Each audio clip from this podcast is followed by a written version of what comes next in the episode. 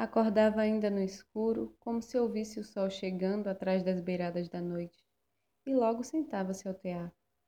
Linha clara para começar o dia, delicado traço pôr da luz, que ela ia passando entre os fios estendidos, enquanto lá fora a claridade da manhã desenhava o horizonte. Depois lãs mais vivas, quentes lãs, iam tecendo a hora, iam tecendo hora a hora em longo tapete que nunca acabava. Se era forte demais o sol e no jardim pendiam as pétalas, a moça colocava na lançadeira grossos fios cinzentos de algodão mais felpudo. Em breve, na penumbra trazida pelas nuvens, escolhia um fio de prata, que em pontos longos rebordava sobre o tecido.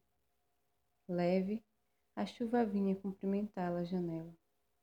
Mas se durante muitos dias o vento e o frio brigavam com as folhas e espantavam os pássaros, bastava a moça tecer com seus belos fios dourados para que o sol voltasse a acalmar a natureza.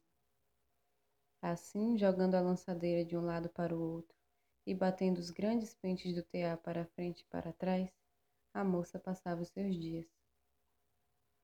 Nada lhe faltava, na hora da fome tecia um lindo peixe com cuidado de escamas. E eis que o peixe estava na mesa, pronto para ser comido. Se sede vinha, suave era a lã cor de leite que entremeava o tapete. E à noite, depois de lançar seu fio de escuridão, dormia tranquila. Tecer era tudo o que fazia. Tecer era tudo o que queria fazer. Mas tecendo e tecendo, ela própria trouxe o tempo em que se sentiu sozinha e, pela primeira vez, pensou em como seria bom ter um marido ao lado. Não esperou o dia seguinte, com o capricho de quem tenta uma coisa nunca conhecida. Começou a entremear no tapete as lãs e as cores que lhe dariam companhia. E aos poucos seu desejo foi aparecendo, chapéu emplumado, rosto barbado, corpo aprumado, sapato engraxado estava justamente acabando de entremear o último fio do ponto dos sapatos quando bateram a porta. Nem precisou abrir. O moço meteu a mão na maçaneta, tirou o chapéu de pluma e foi entrando em sua vida. Aquela noite, deitada no ombro dele, a moça pensou nos lindos filhos que teceria para aumentar ainda mais a sua felicidade. E feliz foi durante algum tempo. Mas se o homem tinha pensado em filhos, logo os esqueceu, porque tinha descoberto o poder do tear e nada mais pensou a não ser nas coisas todas que ele poderia lhe dar. Uma casa melhor é necessária, disse para a mulher. E parecia justo, agora que eram dois. Exigiu que escolhesse as mais belas lãs cor de tijolo, fios verdes para os batentes e pressa para a casa acontecer. Mas pronta a casa, já não lhe pareceu suficiente. Para que ter casa se podemos ter palácio? perguntou. Sem querer resposta imediata, ordenou que fosse de pedra, com arremates em prata. Dias e dias, semanas e meses, trabalhou a moça tecendo tetos e portas, e pátios e escadas, e salas e poços. A neve caía lá fora e ela não tinha tempo para chamar o sol. A noite chegava e ela não tinha tempo para arrematar o dia tecia e entristecia, enquanto sem parar batiam os pentes acompanhando o ritmo da lançadeira.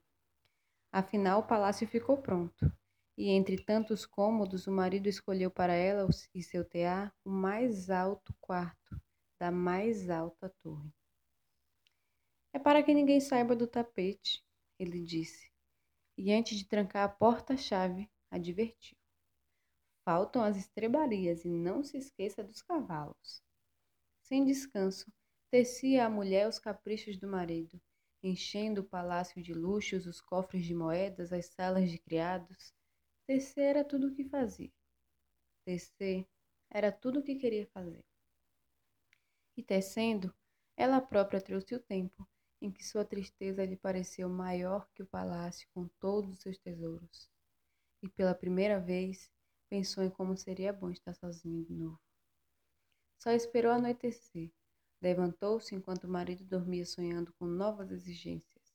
E descalça para não fazer barulho, subiu a longa escada da torre e sentou-se ao tear. Desta vez não precisou escolher linha nenhuma. Segurou a lançadeira ao contrário e, jogando-a veloz de um lado para o outro, começou a desfazer seu tecido. Desteceu os cavalos, as carruagens, as estrebarias e os jardins. Depois desteceu os criados e o palácio e todas as maravilhas que continha. E novamente se viu na sua casa pequena e sorriu para o jardim além da janela. A noite acabava quando o marido, estranhando a cama dura, acordou e, espantado, olhou em volta. Não teve tempo de se levantar. Ela já desfazia o desenho escuro dos sapatos e ele viu seus pés desaparecendo, sumindo as pernas Rápido, o nada subiu-lhe pelo corpo, tomou o peito aprumado, o emplumado chapéu. Então, como se ouvisse a chegada do sol, a moça escolheu uma linha clara e foi passando-a devagar entre os fios. Delicado traço de luz que a manhã repetiu na linha do horizonte. Marina Colassante, a moça tecelã, por Paula Reis.